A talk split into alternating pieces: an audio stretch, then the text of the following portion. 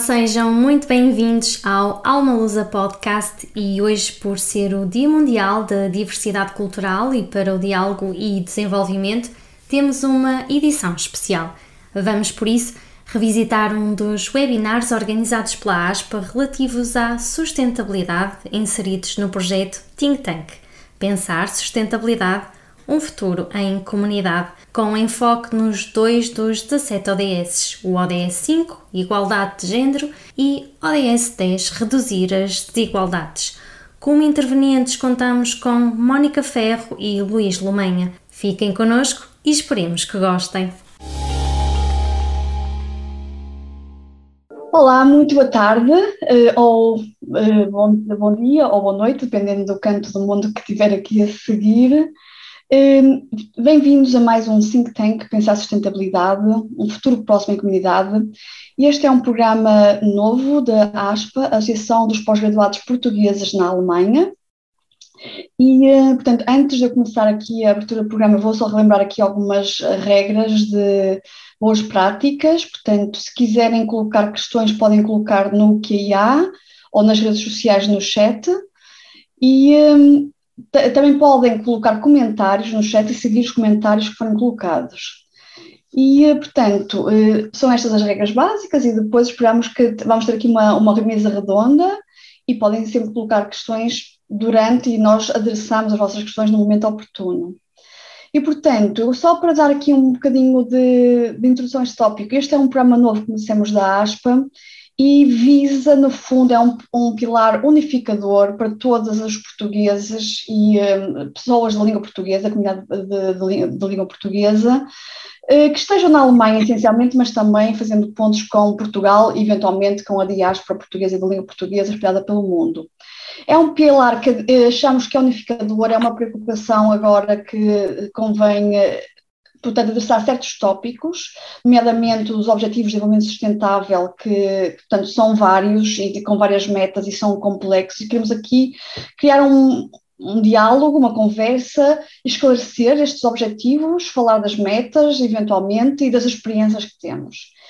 E basicamente é isto, é um ponto de, de refletir, um ponto de informação e de refletir, e talvez de futuro tenhamos outro tipo de iniciativas com ideias mais concretas, mas neste momento é isto, é unir os portugueses neste tópico, nesta clarificação, e portanto tem tido uma aceitação bastante boa, e muito obrigada por estarem aqui conosco.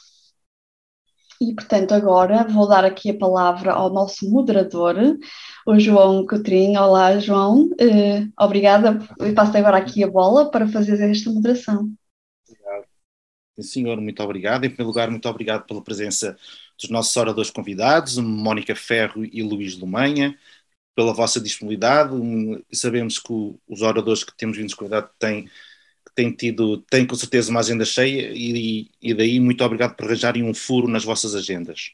O que é que nos traz aqui então? O ano de 2015 fica na história como o ano de, da definição da Agenda 2030, que é constituída por 17 Objetivos de Desenvolvimento Sustentável, mais conhecidas por ODS. A Agenda 2030 é uma agenda alargada e ambiciosa que aborda várias dimensões do desenvolvimento sustentável, seja socioeconómico ou ambiental, e que promove a paz, a justiça e instituições eficazes. Os ODS têm como base os progressos e lições aprendidas com os Objetivos de Desenvolvimento do Milénio estabelecidos entre 2000 e 2015 e são fruto do trabalho conjunto de governos e cidadãos de todo o mundo. A Agenda 2030 e os 17 Objetivos de Desenvolvimento Sustentável são a visão comum para a humanidade, um contrato entre os líderes mundiais e os povos e uma lista de compromissos em nome deles mesmos, dos povos e do planeta. Neste webinar, iremos então discutir o tema da sustentabilidade, os ODS da ONU e, com particular enfoque, sobre dois dos 17 ODS. ODS 5, Igualdade de Género, e ODS 10, Reduzir as Desigualdades, perdão. Para isso, temos o imenso gosto e honra de podermos então contar com a participação de dois profissionais experts, cujas credenciais, como irão verificar, falam por si mesmas. Estou tal como nos outros webinars que temos orga organizado, absolutamente convicto que os seus testemunhos serão uma mais-valia para a nossa audiência, para que possa ganhar novos insights e conhecimento efetivo vindos de profissionais que atuam no terreno em si e trabalham, lidam estreitamente de uma forma ou de outra com a DS número 5 e a número 10. Começando então pela apresentação dos, dos, dos dois oradores, Mónica Ferro é desde 2017 diretora do escritório do Fundo das Nações Unidas para a População, a UNFPA, em Genebra. Foi deputada, vice-presidente do grupo parlamentar do PSD e coordenadora do grupo parlamentar português sobre população e desenvolvimento. Docente no ISCSP, sócia fundadora da ONG PND, PID, que é a Associação Portuguesa para a Cooperação sobre População e Desenvolvimento, e publicou diversos artigos e contribuiu para livros e coletâneas em várias áreas, mas sempre dedicou especial atenção às questões dos direitos das mulheres e dos homens. Passando para o segundo orador, Luís Lumanha, é escritor, roteirista, nacionalidade brasileira, cineasta, doutorando em arte contemporânea no Colégio das Artes da Universidade de Coimbra, foi indicado, entre outras credenciais, ao Prémio da Liberdade para Criar em Singapura 2019. Foi vencedor do prémio Ori Laxe na categoria Personalidade do, do Audiovisual em, dois, em 2012. Diretor do documentário Rede Povos da Floresta. Diretor também do documentário Controle Social, exibido no Exxon Mobile Journalism Awards de 2017 Uh, foi produtor, ou ainda é produtor, uh, em 2020, no, na longa-metragem Mulheres da Terra, uh, e entre outras credenciais, se calhar eu acabaria com, é membro do Conselho de Diversidade da Abra, da Abra Games Brasil, e atualmente está a desenvolver a sua primeira série de ficção para streaming. Começando então aqui, passando para a mesa redonda, e começando pelas senhoras, Mónica Ferro, Uh, muito, muito, obrigado então pela sua presença, tendo em mente a ODS, neste caso a 5, mas isto é, é, é abrangente para as duas, sabemos que as principais áreas de trabalho da UNFPA são a saúde sexual e reprodutiva, a saúde materna, a eliminação, deixe-me sublinhar isto, a eliminação de todas as violências contra as mulheres, incluindo a mutilação genital feminina, etc. Pode partilhar connosco quais são as principais dificuldades obstáculos que a doutora e a UN, UNPFA têm enfrentado uh, para conseguir atingir estes objetivos. Muito obrigado. Obrigada eu, João. Um, eu, eu, não quero revelar uh, segredos do passado, mas eu e o João conhecemos há muito tempo. Uh, conhecemos da universidade. Um, mas, mas, queria começar por cumprimentar o João e a Viviane e agradecer muitíssimo o, o convite um, e cumprimentar o Luís, o um, meu colega de painel, um, e fiquei interessadíssima em, uh, em ouvir Luís e, uh, e, e, e, aprender mais sobre o que está a fazer, mas também as pessoas que nos estão, que nos estão a ver. Um, bom, o João disse-me que eu tinha para começar meia hora, portanto, estou a brincar, estou a brincar. tentar, tentar manter aqui no tempo que me foi, que me foi atribuído. Um, oh, oh João, Dá-me só uh, eh, 30 segundos para eu, para eu, encaixar como é, que, como é que o fundo aparece, para, para eu explicar, porque tem tudo a ver com as realidades que nós estamos a discutir hoje, uh, aqui hoje e com outras perguntas ehm, que têm vindo muito à colação, até, até por esta questão ehm, de estarmos todos muito conscientes do impacto das alterações climáticas no nosso planeta e, portanto, de construir um mundo mais sustentável uh, para todos, em que todos possamos viver com mais dignidade. E o grande mantra, que significa muito, que é sem deixar ninguém para trás. E, portanto, esse, esse, é um tema muito importante. O, o Fundo das Nações Unidas para a População foi criado em 1969. Um, 1969 é um ano muito importante porque é o ano imediatamente após o lançamento de um livro uh, que se chamava A Bomba Demográfica e que lançou o alerta um pouco por todo o mundo, esta ideia de que a população crescia a um ritmo muito mais acelerado do que os recursos disponíveis e que, portanto, o futuro, uma espécie de neomalthusianismo, o futuro seria um futuro de grande instabilidade, até porque não haveria recursos suficientes para alimentar essa população e, portanto, a vida no planeta tornar-se insustentável. E, e, e, nós, de quando em quando, continuamos a ouvir esta ideia de que há um ótimo populacional. O fundo é criado em 69 para ajudar os países a programar o seu desenvolvimento socioeconómico com dados sólidos e, portanto, os dados estão no nosso uh, ah, ADN, se assim quiser, não é? Nós achamos que as políticas públicas só poderão ser eficazes, primeiro, se tiverem a participação de todos que estão envolvidos, e já lá vou chegar, mas se estiverem baseadas em dados muito sólidos. E isso é fundamental. É, é, essa é uma das razões pelas quais nós trabalhamos nas áreas que o João elencou logo no início, tudo que tem a ver com saúde sexual e reprodutiva e direitos sexuais e reprodutivos, eliminação de todas as violências, empoderamento dos vários grupos que estão em situação especial de vulnerabilidade, e daí o sem deixar ninguém para trás ser tão importante para nós, uhum. mas também com dados muito sólidos e, portanto, nós eh, apoiamos eh, muitos países em desenvolvimento na realização dos censos, a contagem da população. E eu acho que quem nos está a ouvir não tem dúvidas nenhumas de que um censo uh, é a tarefa mais complexa que um país pode levar a cabo em tempo de paz, contar toda a gente. E nós trabalhamos não só com a componente técnica, mas também com a componente qualitativa, ou seja, queremos que a análise da população seja cada vez mais granular, ou seja, que nos permita um retrato mais detalhado de qual é essa população, onde é que ela está, para quê? Para podermos identificar sempre quais é que são as bases demográficas no processo de desenvolvimento, mas também para identificar aqueles que têm sido deixados para trás e que precisam que nós nos foquemos primeiro neles. E esses são, sem dúvida nenhuma, as mulheres, as raparigas e os jovens. São aqueles que nunca têm estado na mesa das negociações, são aqueles que nunca têm tido uma palavra no desenho dos programas que se lhes destinam e que não têm estado. E isto sendo uma, uma, um think tank com uma grande base científica, nunca têm estado envolvidos nos processos de avaliação dessas políticas e desses programas.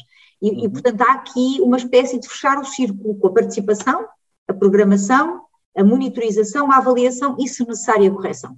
O João acabou de descrever os ODS, que são o chapéu, eh, são a nossa agenda, a agenda de todas as Nações Unidas. É? Garantir que até 2030 os 17 ODS, é uma agenda mega ambiciosa, nós sabemos, mas que até 2030 esses 17 ODS são garantidos a toda a gente. E há aqui uma nota muito interessante que é a agenda que havia antes dos ODS, dos Objetivos de Desenvolvimento Sustentável, era a agenda dos Objetivos de Desenvolvimento do Milénio. E que alguém entendeu que era uma agenda desenhada pelas Nações Unidas, paga pelos países desenvolvidos para ser implementada nos países em desenvolvimento. Ora, os ODS inverteram ou corrigiram essa narrativa, se assim quiser, porque todos os países têm que cumprir os ODS.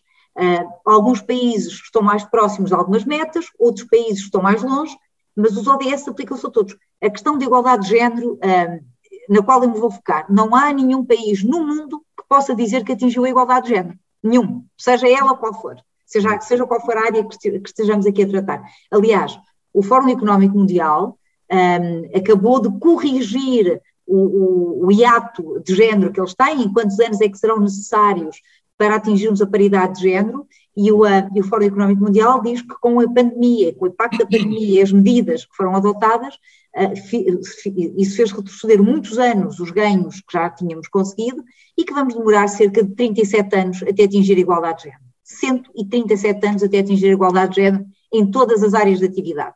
Ora, eu acho que nenhum de nós quer esperar 137 anos a ter, uma, a ter a igualdade de género realizada e, portanto, o nosso foco é muito removendo as, hum, as violências, como, como, como o João bem dizia, a questão da mutilação genital feminina, hum, há 68 milhões hum, de meninas e raparigas em risco de mutilação genital feminina até 2030.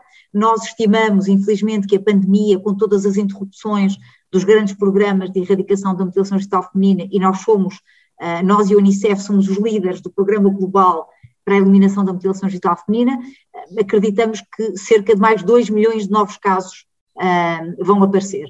Ou o casamento infantil, também somos nós e a Unicef que lideramos o Programa Global para a Eliminação do Casamento Infantil e também achamos que esta, uh, estimamos que esta pandemia possa acrescentar 13 milhões de novos casos daqui até 2030.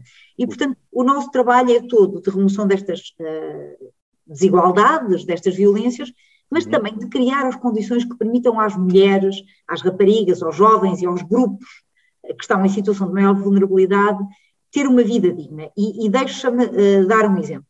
Uh, a questão do acesso à saúde sexual e reprodutiva.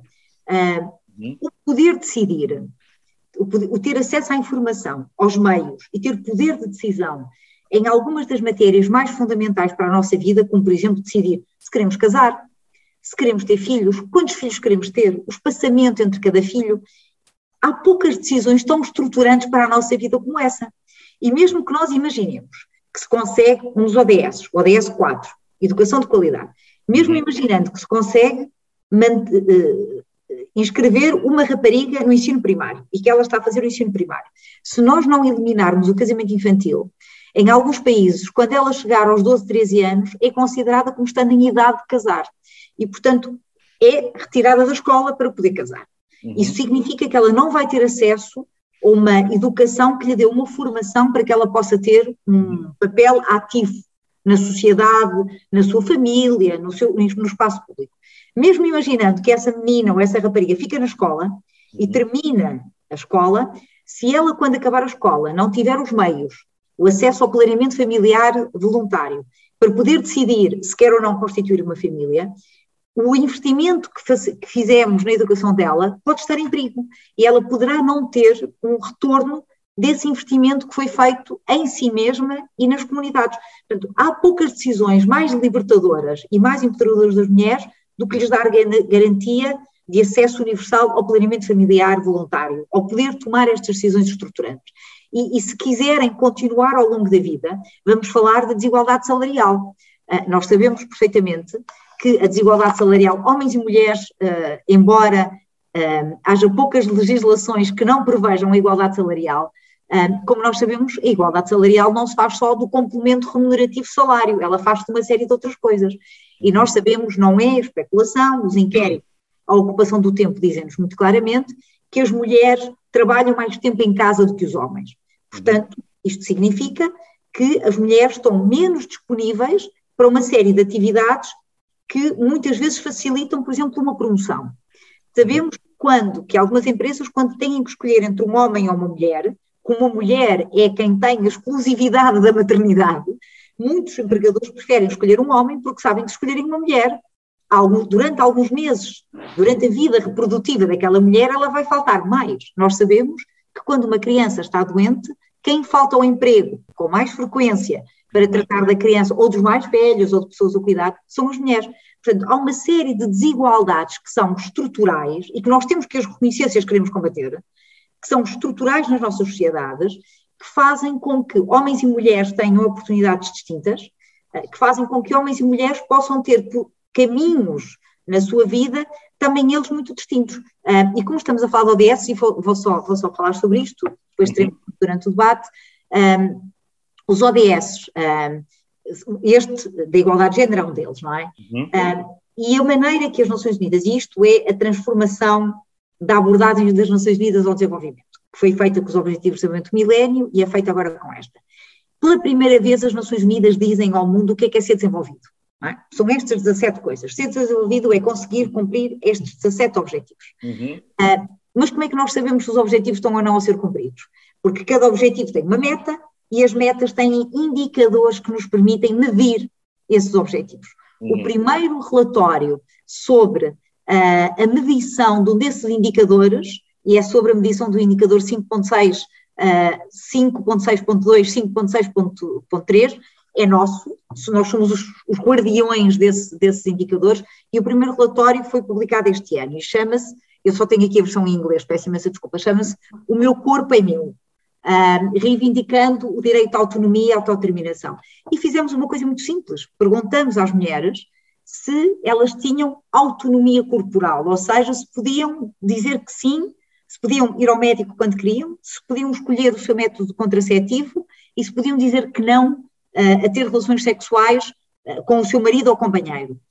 Só 53% das mulheres nos disseram que sim às três perguntas, o que significa que este indicador que nos ajuda a medir a autonomia corporal mostra que há muito caminho a fazer. E esse caminho não é um caminho só de legislação, e é importante que se diga isto, é um caminho que a legislação de facto ajuda, eu, eu, eu fui parlamentar e nunca, nunca sucumbi uh, uma, uma espécie de hiperlegislação, de achar que tudo se resolve com legislação. A legislação é muito importante, mas isto significa também trabalhar as normas sociais, porque estes comportamentos e estas percepções do que é ser homem e do que é ser mulher, da identidade de género, e não estou a, estou a, estou a ter uma linguagem muito redutora só para economia de, de, discurso, mas nós estamos a falar de todas as identidades de género, não é? Mas, uh, mas esta percepção é baseada em normas sociais. E, e, e, essas normas sociais são muito importantes, são aquilo que nos permite sentir que pertencemos a uma determinada sociedade, a um determinado grupo, e, e muitas vezes sentimos-nos quase que como que imutáveis. Mas a boa notícia é que elas foram construídas, e se foram construídas, podem ser desconstruídas. E, portanto, eu acho que vocês terem convidado pessoas para um domingo à tarde falarem sobre sustentabilidade e igualdade de género é um bom passo para se desconstruir estas percepções, desconstruir as normas e provocar a mudança, porque ninguém quer esperar 136 anos pela igualdade de género. Obrigada, João. Obrigada, Viviane. Não, muito obrigado eu uh, e a Viviane com certeza também. Eu, ah, sim, agradeço imenso. Ah, estas conversas, isto é como a cereja. Eu já tenho aqui uma, uma série de, de, perguntas que não estava aqui no meu guião, e que, mas não há tempo. Uh, mas se calhar, antes de passar para o Luís, e eu não resisto, Luís, peço desculpa, já, já, vou, já vou assim.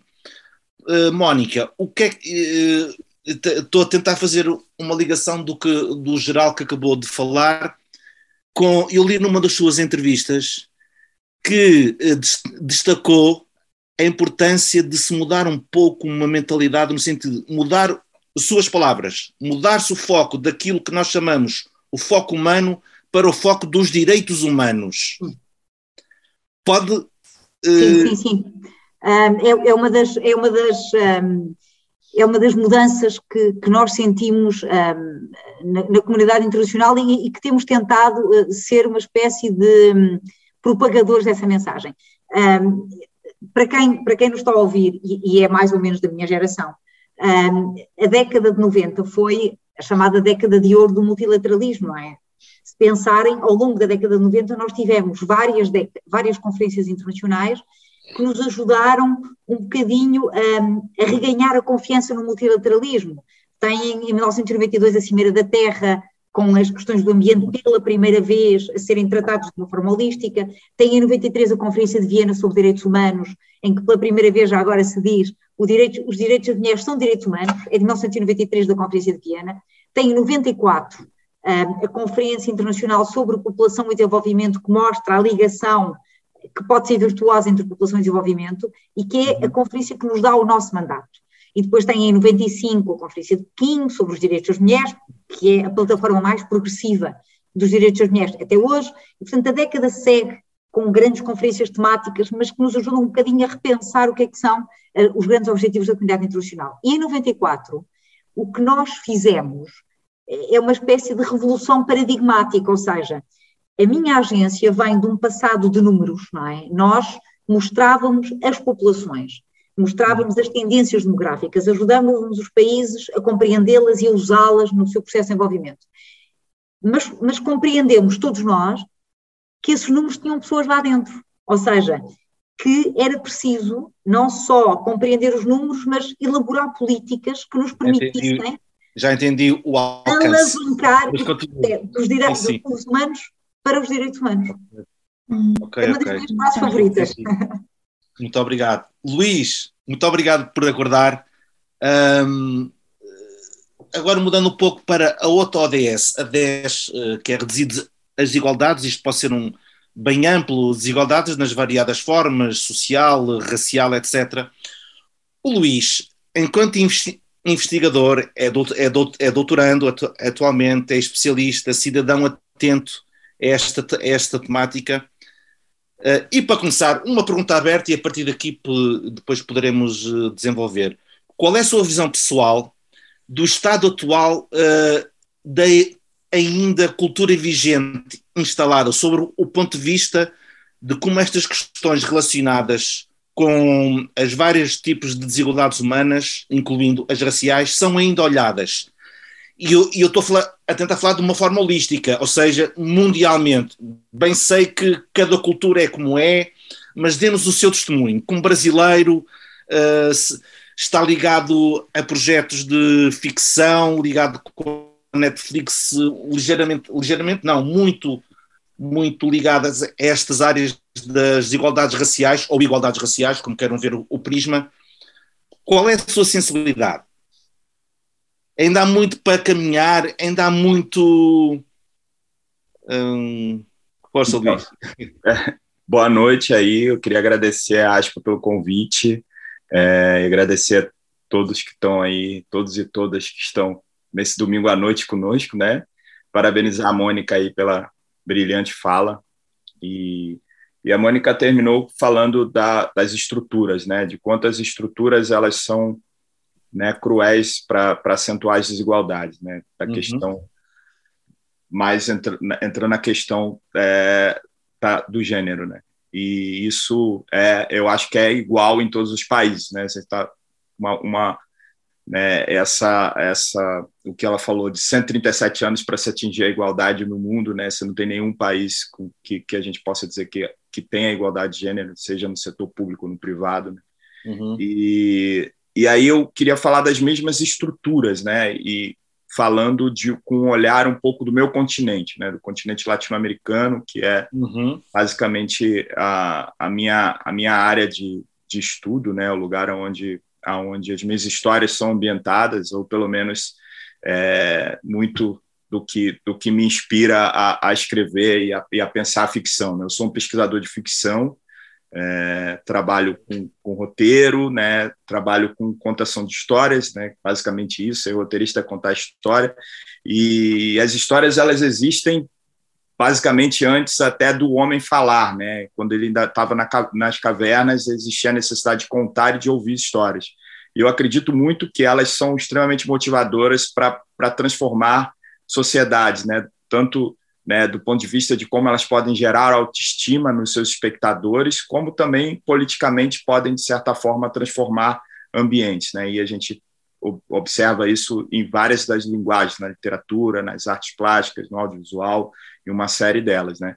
E falando das estruturas, né, das estruturas que são tão duras, né, é, o, o, meu continente ele ainda é muito assolado pelas estruturas colonialistas, né? E isso de certa forma é, ele acirrou uma desigualdade tamanha que vai da raça ao gênero, mas que é muito mais acentuada na discussão racial.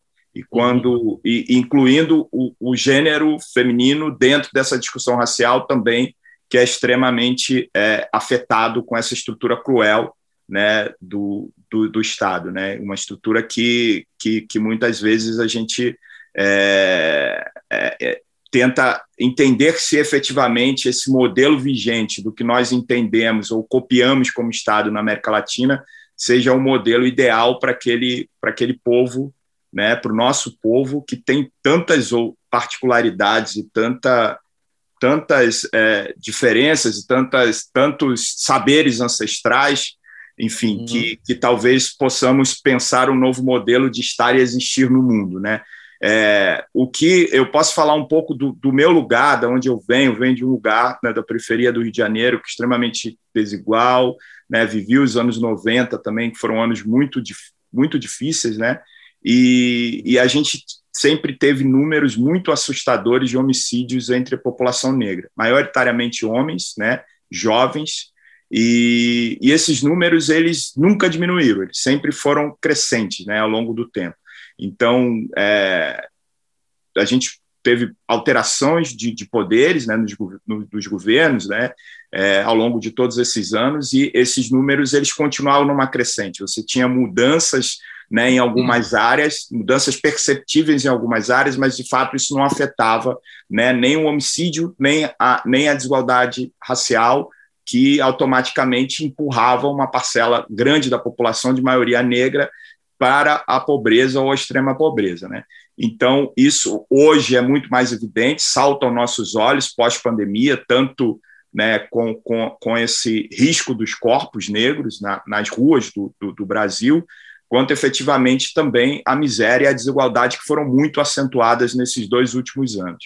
É, eu tive uma experiência em 2000, né, eu fui fazer um filme que é Foi Cidade de Deus, foi um filme muito premiado, e quando eu ainda como ator estava no set de filmagem, eu tive um choque muito grande, porque nós tínhamos 99% de atores negros, e quando a gente olhava para trás da câmera, nós tínhamos 100% de uma equipe totalmente branca.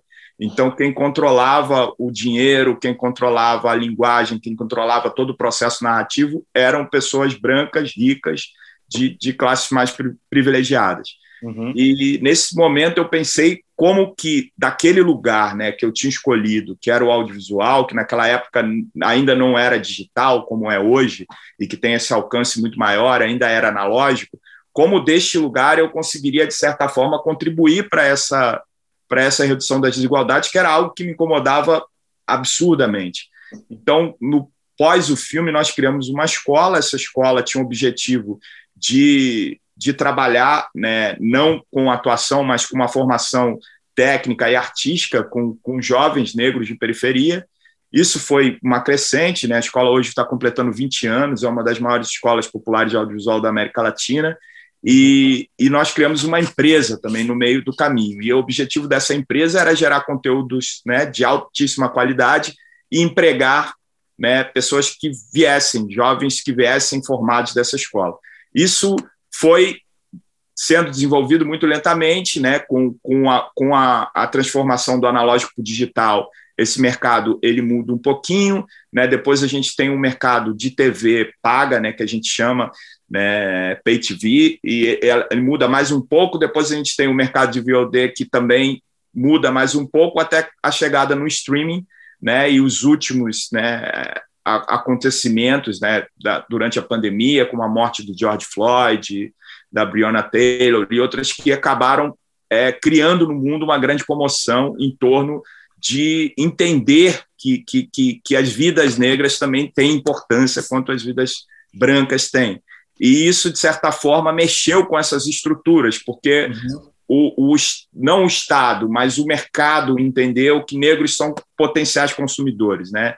Então, houveram uma série de movimentações e o mercado passou a, a, a pensar que seria importante existir também diversidade na construção do entretenimento ou na construção da moda. É um movimento, eu acho que, que mundial. Hoje você tem executivos né, de grandes empresas, enfim, você tem um movimento que está numa escalada interessante de tentar reduzir a desigualdade racial dentro né, do mercado de maneira geral. É, como o nosso, voltando para o Brasil, como o nosso Estado hoje caminha num descompasso muito grande com relação a tudo, não só ao mercado, a gente não, infelizmente, não tem essa, esse acompanhamento em nível de federação, talvez em nível de alguns estados, sim.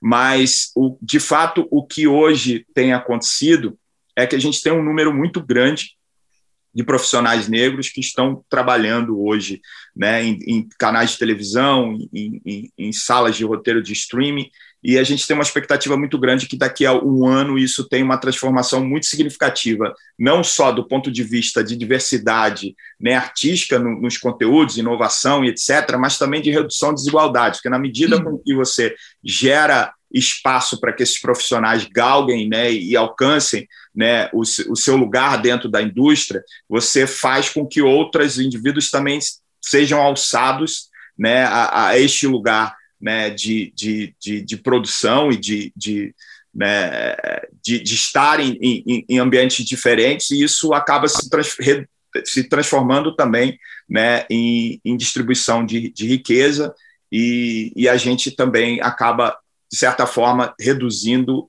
parcialmente a desigualdade, pelo menos nesse setor. Então, é, é de uma maneira, é, é, basicamente isso que, que eu tenho feito. E a minha pesquisa ela está muito focada nessa ideia de, de onde de onde vem essa necessidade de, de contar história, de como a gente conta história, e se em algum momento né, é, a a, o negro já esteve né, por trás da, da, das canetas ou dos papiros, contando e sendo protagonista das suas histórias. Então, eu volto no Egito Antigo, né, na, na, na Antiguidade Clássica, para poder entender os escribas, como era esse processo, uhum. e, e, enxergar isso como, como uma linha do tempo, né, citando Ron Mallet, que é um, um cientista norte-americano que estuda é, essa a, a, teoria da relatividade e tal, uhum. é, e entender quão esse espaço que nós estamos ocupando hoje, ele é um espaço que, que talvez alguns anos atrás era um espaço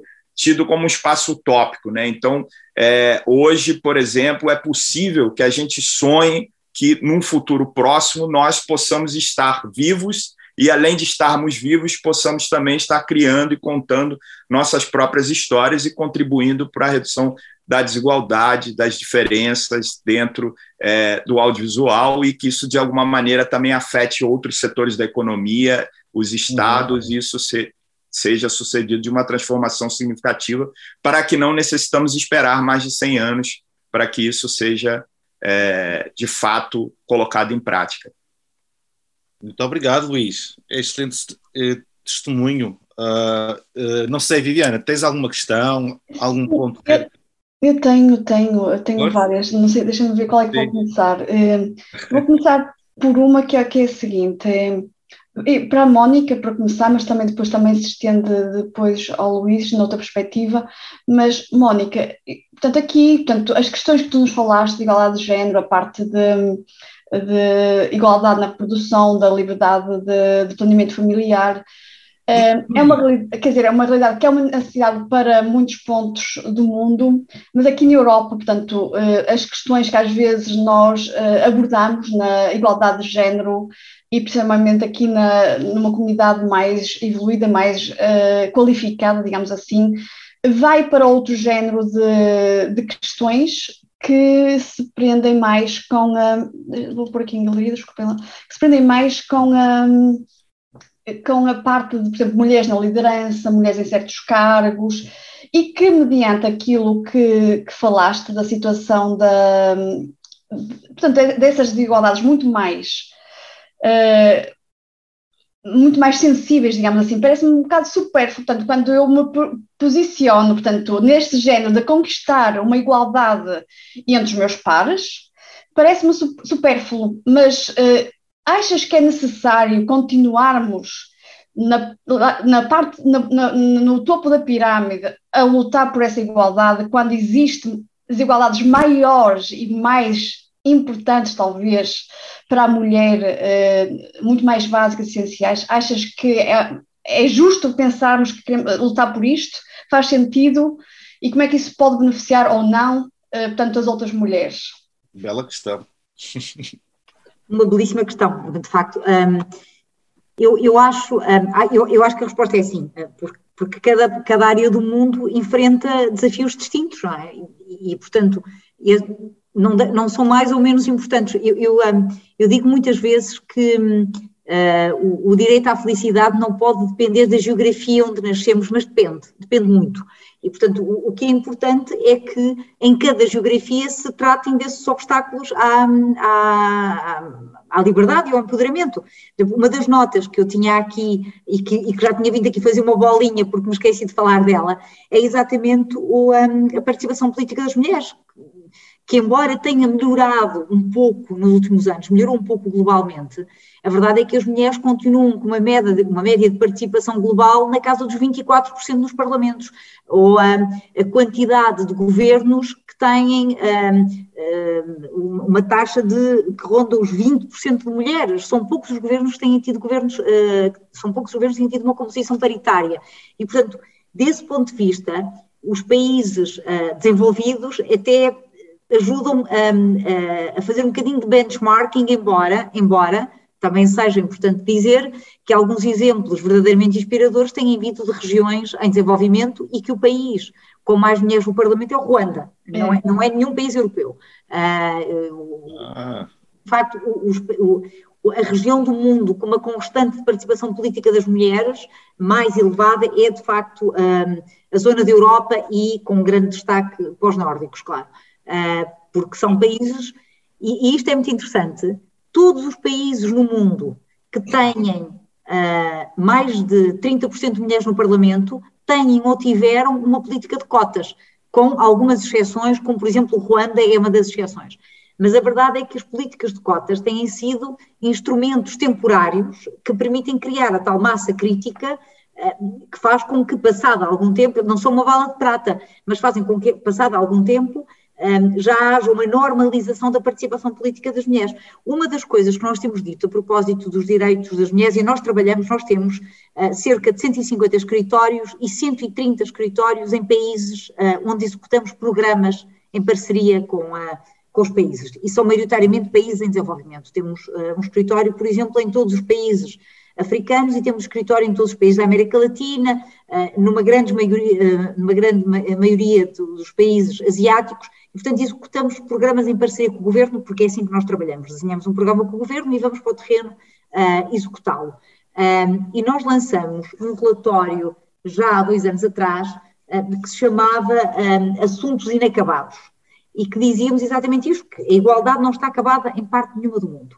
Mesmo em países, mesmo pensando agora na parte da saúde sexual e reprodutiva, uh, se em alguns países o desafio é garantir que as mulheres tenham acesso ao planeamento familiar uh, voluntário para que possam programar a sua fertilidade. Noutros países, o desafio já é outro: é garantir que as mulheres tenham, por exemplo, acesso a tratamento de fertilidade, um, ehm, porque o adiamento da, da, da, maternidade que está a acontecer em muitos países, porque as mulheres querem também ter direito a ter uma carreira, e isso tem feito com que muitas adiem o início da maternidade e, portanto, se confrontem com problemas de infertilidade. Além de que, como sabem, as barreiras institucionais, as barreiras económicas, eh, tudo isso tem feito com que nos países eh, que nós aqui estamos a considerar desenvolvidos, as mulheres tenham, as mulheres e os casais tenham em regra menos filhos do que querem ter.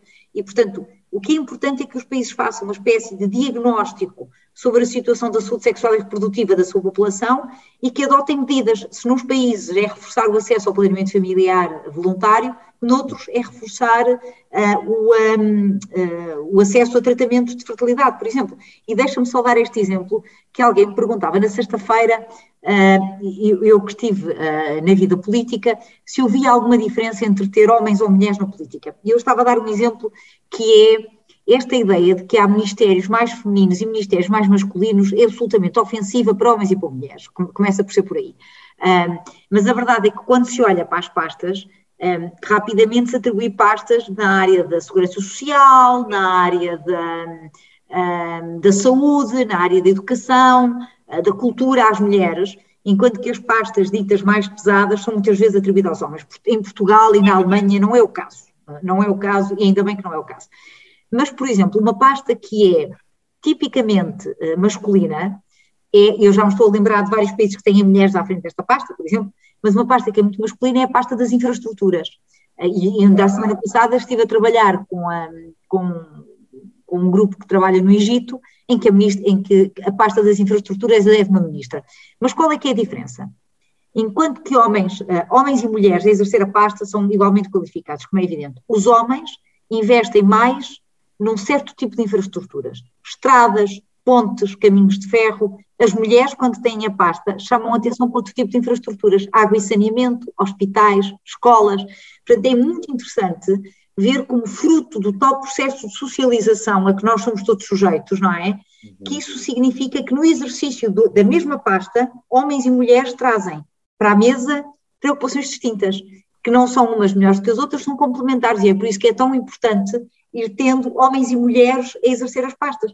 E não resisto a fazer um comentário ao que o Luís, um, a várias coisas que o Luís disse, mas há uma que nós temos um, assumido com uma grande, uh, com uma grande responsabilidade, que é a discussão um, cada vez mais intensa sobre os afrodescendentes. Um, e, e, nós temos trabalhado muita questão, e Luís dizemos muito simplesmente para começar que o que é preciso é dados. Nós não sabemos quantas são as pessoas, e talvez essa seja uma das discriminações mais perversas, o nem sequer ser contado. E, portanto, nós temos trabalhado muito na, no campo da, da, justiça reprodutiva, mas também ligando à justiça racial e à justiça climática. Esta ideia de que é preciso trazer todas estas verdades, e muitas das que tu contaste, é preciso trazer todas estas verdades para a negociação política. E eu podia aqui ficar horas a comentar o que Luís disse, porque me suscitou tantos detalhes, mas é a verdade é que nós trabalhamos todos para o mesmo, não é? Trabalhamos todos para a dignidade das pessoas e, e, e quanto mais detalhada for a análise e mais temas nós tivermos em cima da mesa, melhor vai ser a nossa resposta. Desculpa, Viviana, que me alonguei muito, mas. Não faz eh, mal, não. Mas foram. Sim, mas uh, agora aqui voltando também um bocado para o Luís, que falas mais da parte racial e de facto, e estamos aqui depois antes de ir para a terceira questão, que é, estamos a falar de igualdade de género e, e racial, que são coisas antigas e muito visíveis, portanto, indicadores, e grandes maiorias, digamos assim, não é? Portanto, não somos minorias, digamos, portanto, eh, a considerar.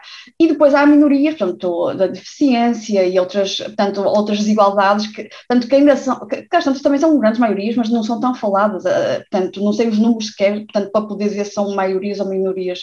Mas... Eh, mas aqui, Luís, nesta parte, portanto, nós tínhamos, e aqui voltando um bocadinho, porque falaste também da, da ponto do, e nós dizemos, portanto, uma, eu moro na Alemanha, tu também, não é? E uma coisa que, uma, um, para uma mulher para ser, portanto, para uma fórmula de sucesso para ser líder era ser uh, homem branco alemão. Eu dizia, bem, pelo menos tenho um fator que me ajuda bem. portanto, tenho um fator que, que é ser branca, portanto. E, um, e isso, voltando portanto, para, para a questão, portanto, uh, é óbvio, como é que tu sentes aqui que agora estás na Europa? Como é que tu sentes também esta parte da, sentes diferença da parte da discriminação racial do que, ou é, é numa, outra perspectiva, é, é melhor, é pior? Portanto, qual é a tua sensibilidade para esta parte de, de desigualdade em termos de raciais e também na, no, no, no, no setor feminino? Como é que tu vês esta realidade aqui? Olha, é, primeiro eu queria começar só com, complementando uma coisa que a, que a, Mônica falou, que eu acho que essas desigual, todas essas desigualdades, como nós estamos falando de, de ODS, todas essas desigualdades, essas violências, elas afetam diretamente é, o nosso bem maior, que é o planeta, né? É, eu estou aqui na Alemanha, uma parte da, da, da pesquisa que, eu faço, estudo afrofuturismo, enfim, e num centro de estudos da Amazônia de comunidades tradicionais, e, e, e a gente tem né, é, mapeado o quanto é, o investimento né, em, em, em, saberes tradicionais, em, em, direções não clássicas, não extremamente associadas ao desenvolvimentismo, como a Mônica bem falou, né, os homens na infraestrutura pensam né, no século XIX, né, porque é, é em metal, né, extração de, de minério, enfim, as mulheres pensam em resolver os problemas que o século XIX causou ao século XX, um, né? Então, isso é, é muito latente, né? O quanto nós investirmos, né, em terminar com as desigualdades, o quanto nós vamos também contribuir para a redução né, do, dos gases de efeito estufa e uma série de questões, né? Isso acho que foi muito muito pertinente esse comentário da, da Mônica.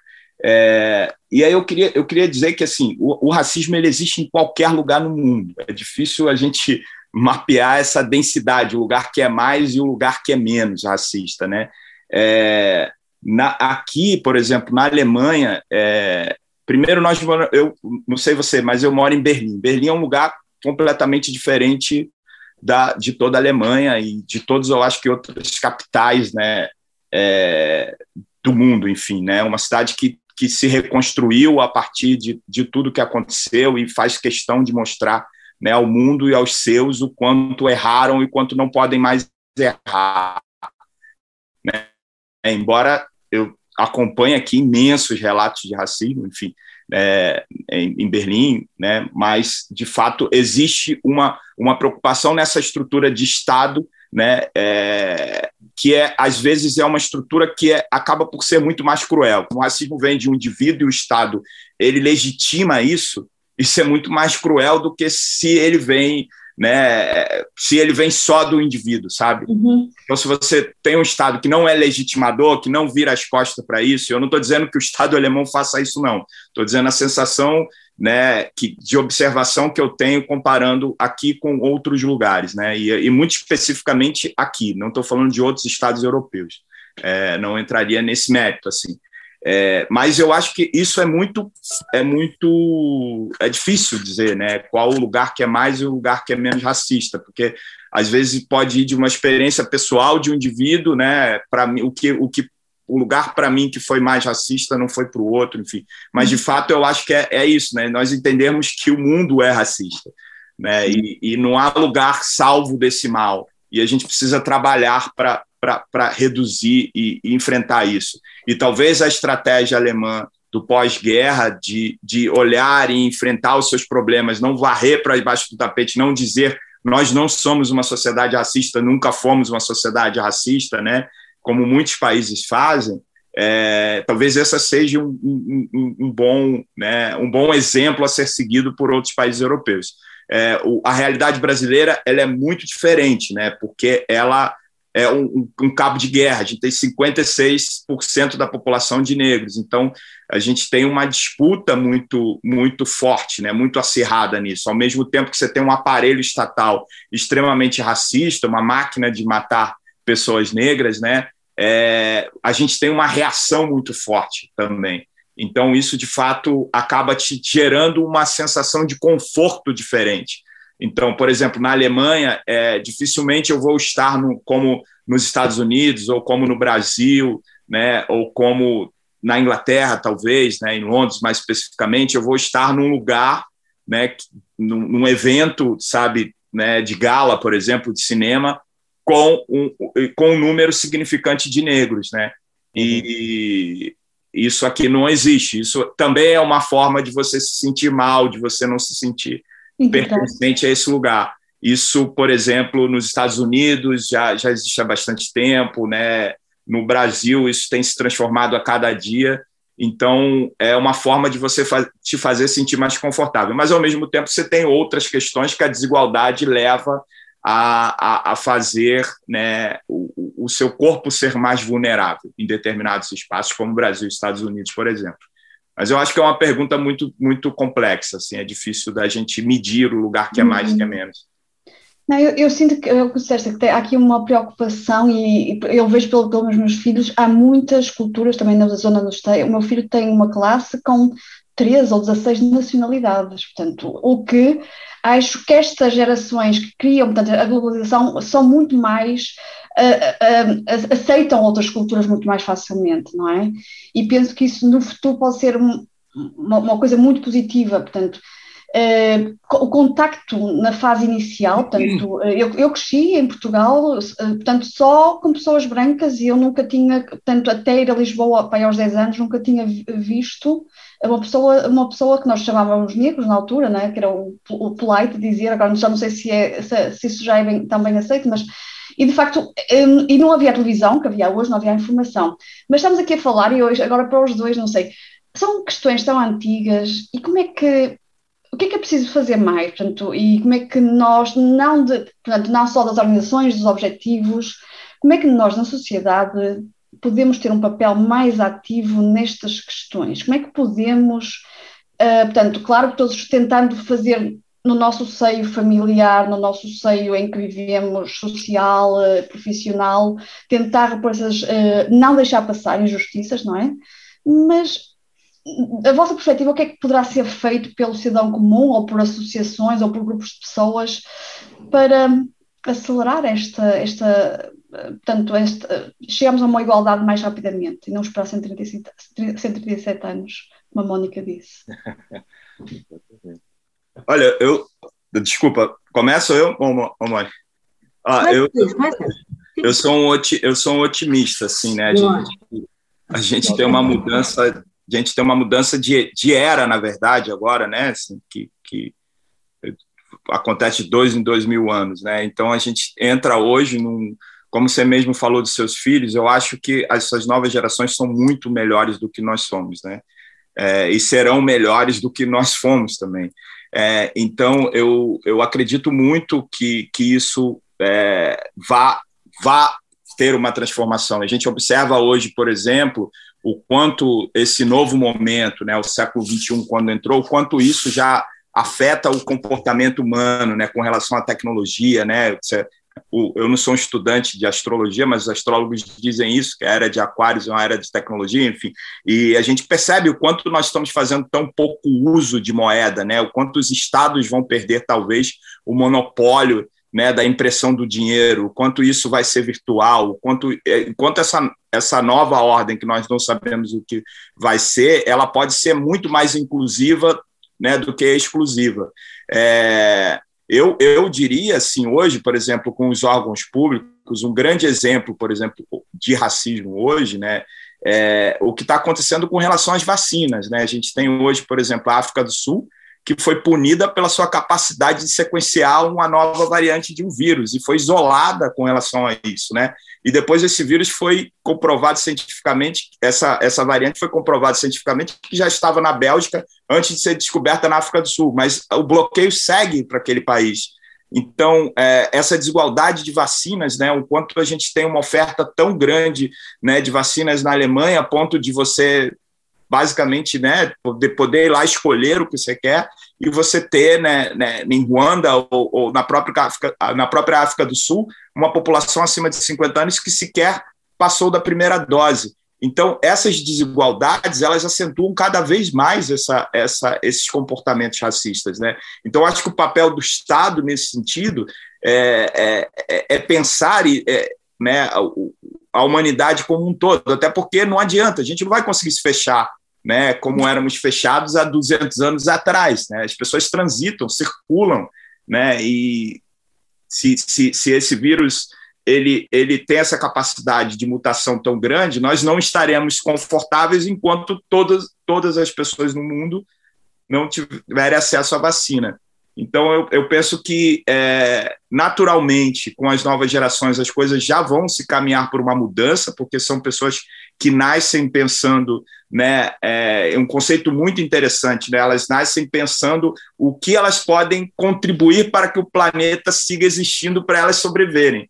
Né? E a nossa geração nasceu é. pensando o que nós podemos tirar do planeta para nós podermos prosperar mais e mais. Então, acho que é, esse comportamento ele vai se ajustar na ordem do natural. Não sei se precisasse serão 137 anos. Parece que não, porque essa geração é muito mais né, sedenta à velocidade do que nós éramos. Né? Eles não estão acostumados estão a esperar. Mas eu acho que a gente precisa ter atitudes emergenciais como essa do Estado se posicionar frente a essas crises, né? não só a crise da vacina, como a crise climática, que é uma construção eurocêntrica que começa com, com, com os países mais desenvolvidos, né? e que, de certa forma, afetaram países que hoje vão estar padecendo por conta dessas políticas anteriores, como, por exemplo, os países da Oceania, né, países que vão deixar de existir, enfim. Então, isso, de certa forma, a gente precisa olhar para esse lugar, né? A gente precisa olhar para esse lugar e pensar o quanto nós, né, no lugar de privilégio, né, onde está, num país rico, etc., o quanto nós podemos, de certa forma, contribuir para que isso seja reduzido, né? E eu acho que é, a, essa desigualdade de gênero, a racial, ela afeta absurdamente ambiental, né? Assim, isso, então isso, é, eu acho que é, que é por aí. Obrigada. Posso fazer uma nota no que claro. o Luís acabou de dizer? Claro. Um, eu, eu, também acho que esta consciência de que, de que o tempo é muito mais acelerado agora e que hum, o global é sempre local de alguém, eu acho que hum, estas, estas gerações mais recentes têm-no muito bem. E, e, portanto, isso também acredito, Luís, eu também digo que sou uma otimista, eu só acrescento uma coisa, eu digo que sou uma otimista informada. E tenho uns amigos que me perguntam sempre qual é que é a diferença entre uma, uma otimista informada e uma pessimista. Eu digo sempre é o ponto de partida. Eu, eu parto sempre a acreditar que é preciso mudar, eh, que é, que é possível mudar, mas, mas não podia concordar mais contigo, de facto, o ritmo é muito mais rápido.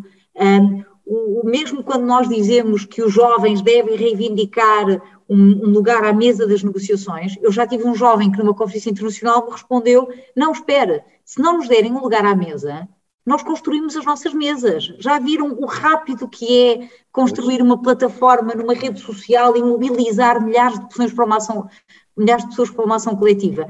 E, portanto, é preciso também que os vários interlocutores, os Estados, as organizações internacionais, percebam que o tempo é agora muito mais rápido. Mas duas coisas muito concretas, Viviana. Nós somos todos cidadãos eleitores, por exemplo. Sim. E nós podemos dizer aos partidos políticos que se não nos oferecerem soluções para desigual, as várias desigualdades de género, para as alterações climáticas, que nós por simplesmente não votamos nelas. Não votamos. E os partidos políticos precisam do voto de todos para serem eleitos. Enquanto cidadãos, podemos nos mobilizar em organizações da sociedade civil que são, que denunciam, que reivindicam, que apresentam alternativas. Eu, eu enquanto estive deputada, muitas das melhores ideias que tive, eu na realidade era apenas o veículo de alguma organização que tinha vindo ter comigo e que me tinha mostrado um problema e também uma solução. E, portanto, eu acho que a função dos representantes políticos representantes políticos é exatamente essa, é representar as populações no Parlamento e as suas soluções.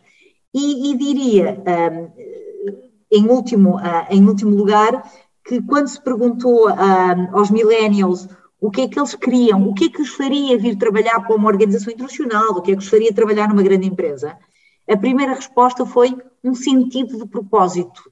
Pois. Não foi o horário, não foi o ordenado, não foi a flexibilidade, foi a ideia de que contribuem para uma missão coletiva. E, portanto, isto faz, faz-me terminar com a minha palavra favorita, que eu acho que é o valor humano mais uh, indispensável e que pode ser ensinado, que é a empatia. Então. Nós temos que ensinar as nossas crianças, os nossos jovens e os nossos adultos que ainda não estão lá, uhum. que, um, que o que nos une um, é muito mais do que qualquer outra coisa que nos separa, sobretudo quando essa separação é puramente, é puramente cosmética, e isto pode e deve ser ensinado. E, e, portanto, eu sei que isto não resolve o, uh, o, o leque de questões que a Viviana uh, aí tinha à frente, mas acho que nós temos que perceber que nós estamos providos de poder e que temos uma, que temos uma agencialidade que nem sequer precisa de ser reconhecida, podemos por simplesmente reivindicá-la. Temos é que ser educados para isso.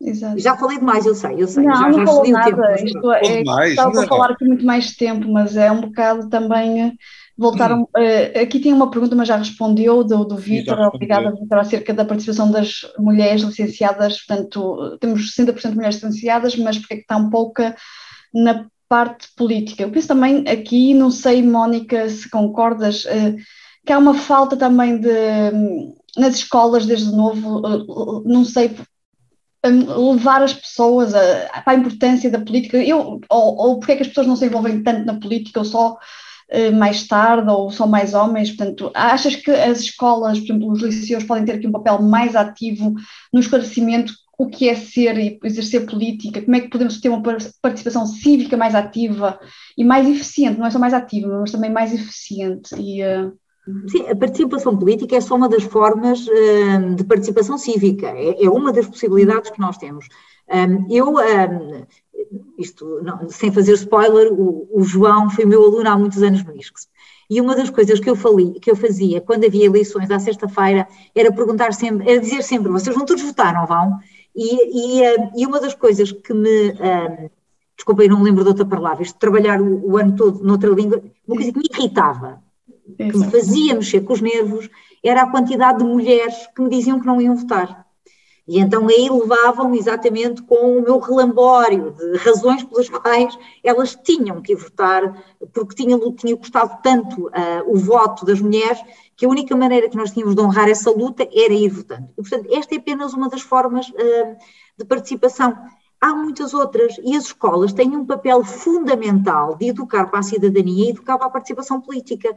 Esta ideia que é muitas vezes confundida, nós gostamos, nós muitas vezes tomamos a árvore pela floresta e, e sempre que há uma história de algo que corre mal na política, um político um, corrupto, uma lei desajustada, é isso que faz um, uh, o ciclo noticioso das várias uh, cadeias de televisão que nós temos que têm que produzir notícias 24 horas, 7 dias por semana e que muitas vezes para eles o mais importante é ser novo e não ser verdadeiro.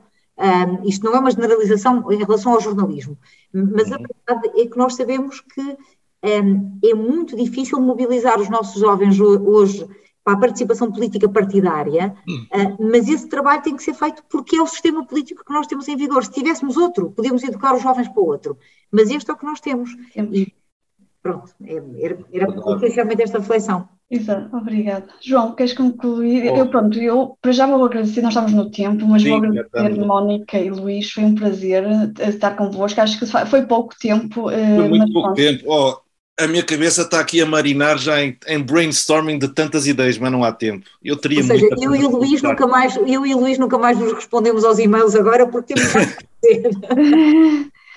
Não, mas é. não sei se uh, costumas fazer uma palavra, uma, um momento final, portanto, para. Ah, sim. Uh, eu diria, eu perguntar-vos-ia se.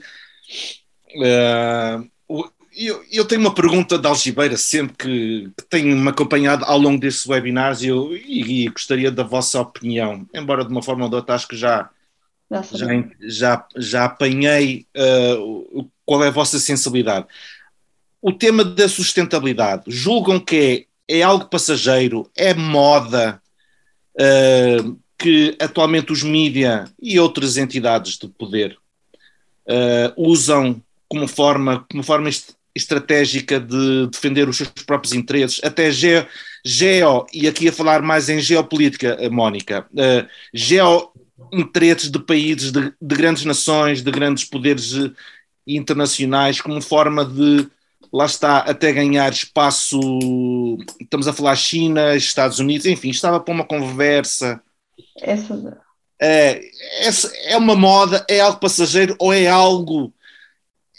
O objetivo desta pergunta que eu faço é, é realmente chegarmos à mente das pessoas.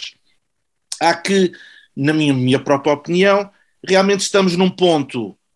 A humanidade, o planeta já passou por muitos pontos, com certeza, eh, muito, muito parecidos com estes, mas há ainda os, os negacionistas de que não, isto, sustentabilidade sempre houve, e é verdade, sempre houve problemas eh, com a vida do planeta, espécies que desapareceram, outras vieram de novo, enfim. Qual é a vossa opinião? é passageiro? Não é? Eu começo para a última palavra ser do Luís, como fui a primeira a falar. Um, eu acho que não é passageiro. Não é passageiro porque não pode ser passageiro. O Luís já há pouco dizia, não há planeta B. E, e, portanto, nós estamos a assistir a países que vão pura e simplesmente desaparecer e, portanto, a sustentabilidade não pode ser nem temporária, nem, nem apenas uma, uma buzzword, uma palavra bonita. E as certo. empresas já perceberam também que o, o, desenvolvimento dos outros países, o desenvolvimento dos países lhes interessa, mesmo que não seja o, o, o desenvolvimento do país onde estão a produzir. E eu já dei este exemplo um, uh, mil vezes.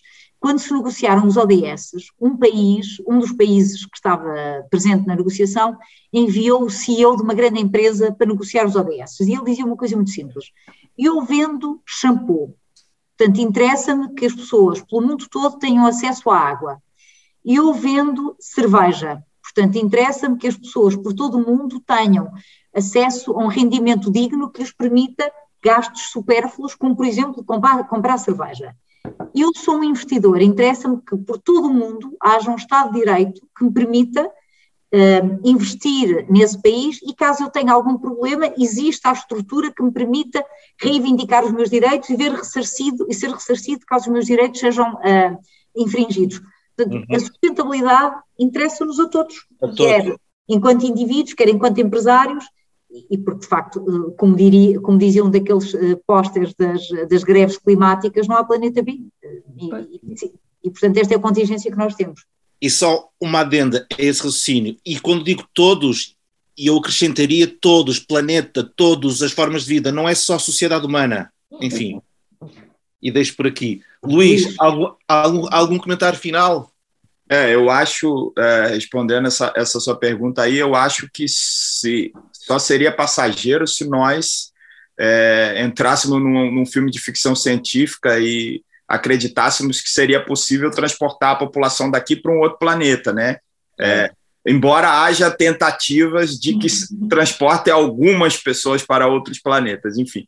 Mas, de fato, a gente pode observar é, a mudança que, que isso está que, é, que, que, o aquecimento global tem, tem provocado no planeta em todos os lugares do mundo, né?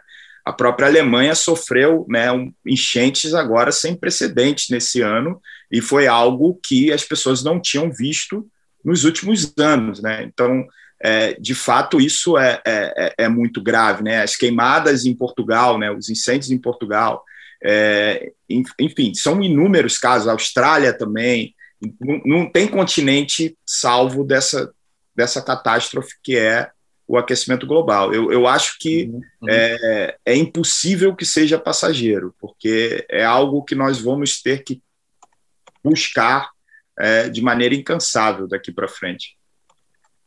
Cientificamente já foi comprovado, portanto, negacionistas, por favor, isto é um tema eh, muito sensível. Não, mas aqui, portanto, eu acho que enquanto não tivermos alcançado o tal desejável equilíbrio, portanto, temos que, que estar ativos e não, não será moda, não é?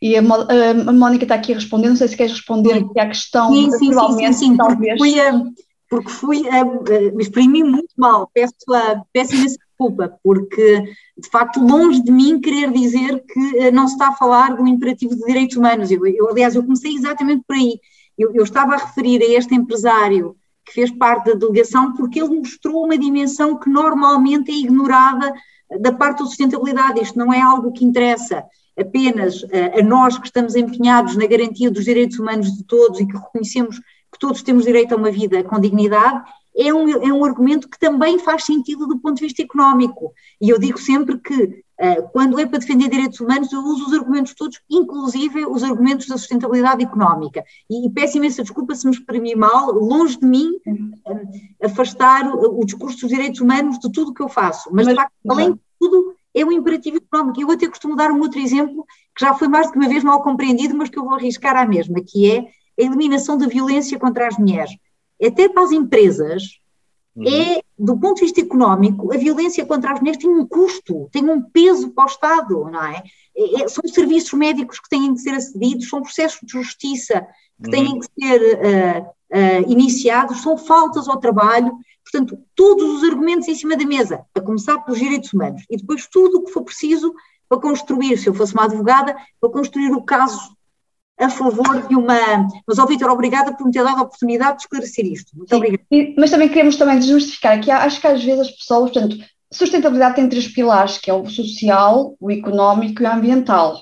Sim. E, portanto, o económico está lá, é um dos pilares, portanto, e, e, e, não pode ser visto de uma forma negativa, não é? Portanto, é visto negativa quando usado de forma abusiva ou só por interesses económicos sem atender sim, aos outros pilares. Portanto, e aí é que eu acho que é deturpar. Portanto, se tem uma perspectiva económica que tem também uma perspectiva ambiental e social e conseguimos considerar ambas, acho todas, não é? Acho que é, que é, é o, o plus, não é? Interligado, está tudo interligado. Sim, Portanto, sim. Isso, é isso. Pronto, eu acho que vamos ter que dar, terminar por aqui e uh, obrigada pelas questões e obrigada pela vossa participação, foi excelente e acho que tem uh, pano para mais para discussões, mas espero continuar a seguir-vos os vossos, nas, nos vossos uh, trabalhos, estas questões e essas vossas formas de estar ativos e tentar reduzir estas desigualdades. Obrigada por terem estado connosco nesta edição especial e sigam-nos nas redes sociais para ficarem a par de todas as novidades. No próximo podcast teremos mais um convidado para nos dar o seu testemunho aqui por terras germânicas. Até lá, continuem a inspirarem-se nas mais simples coisas da vida. Alma Lusa, porque acreditamos no futuro em comunidade.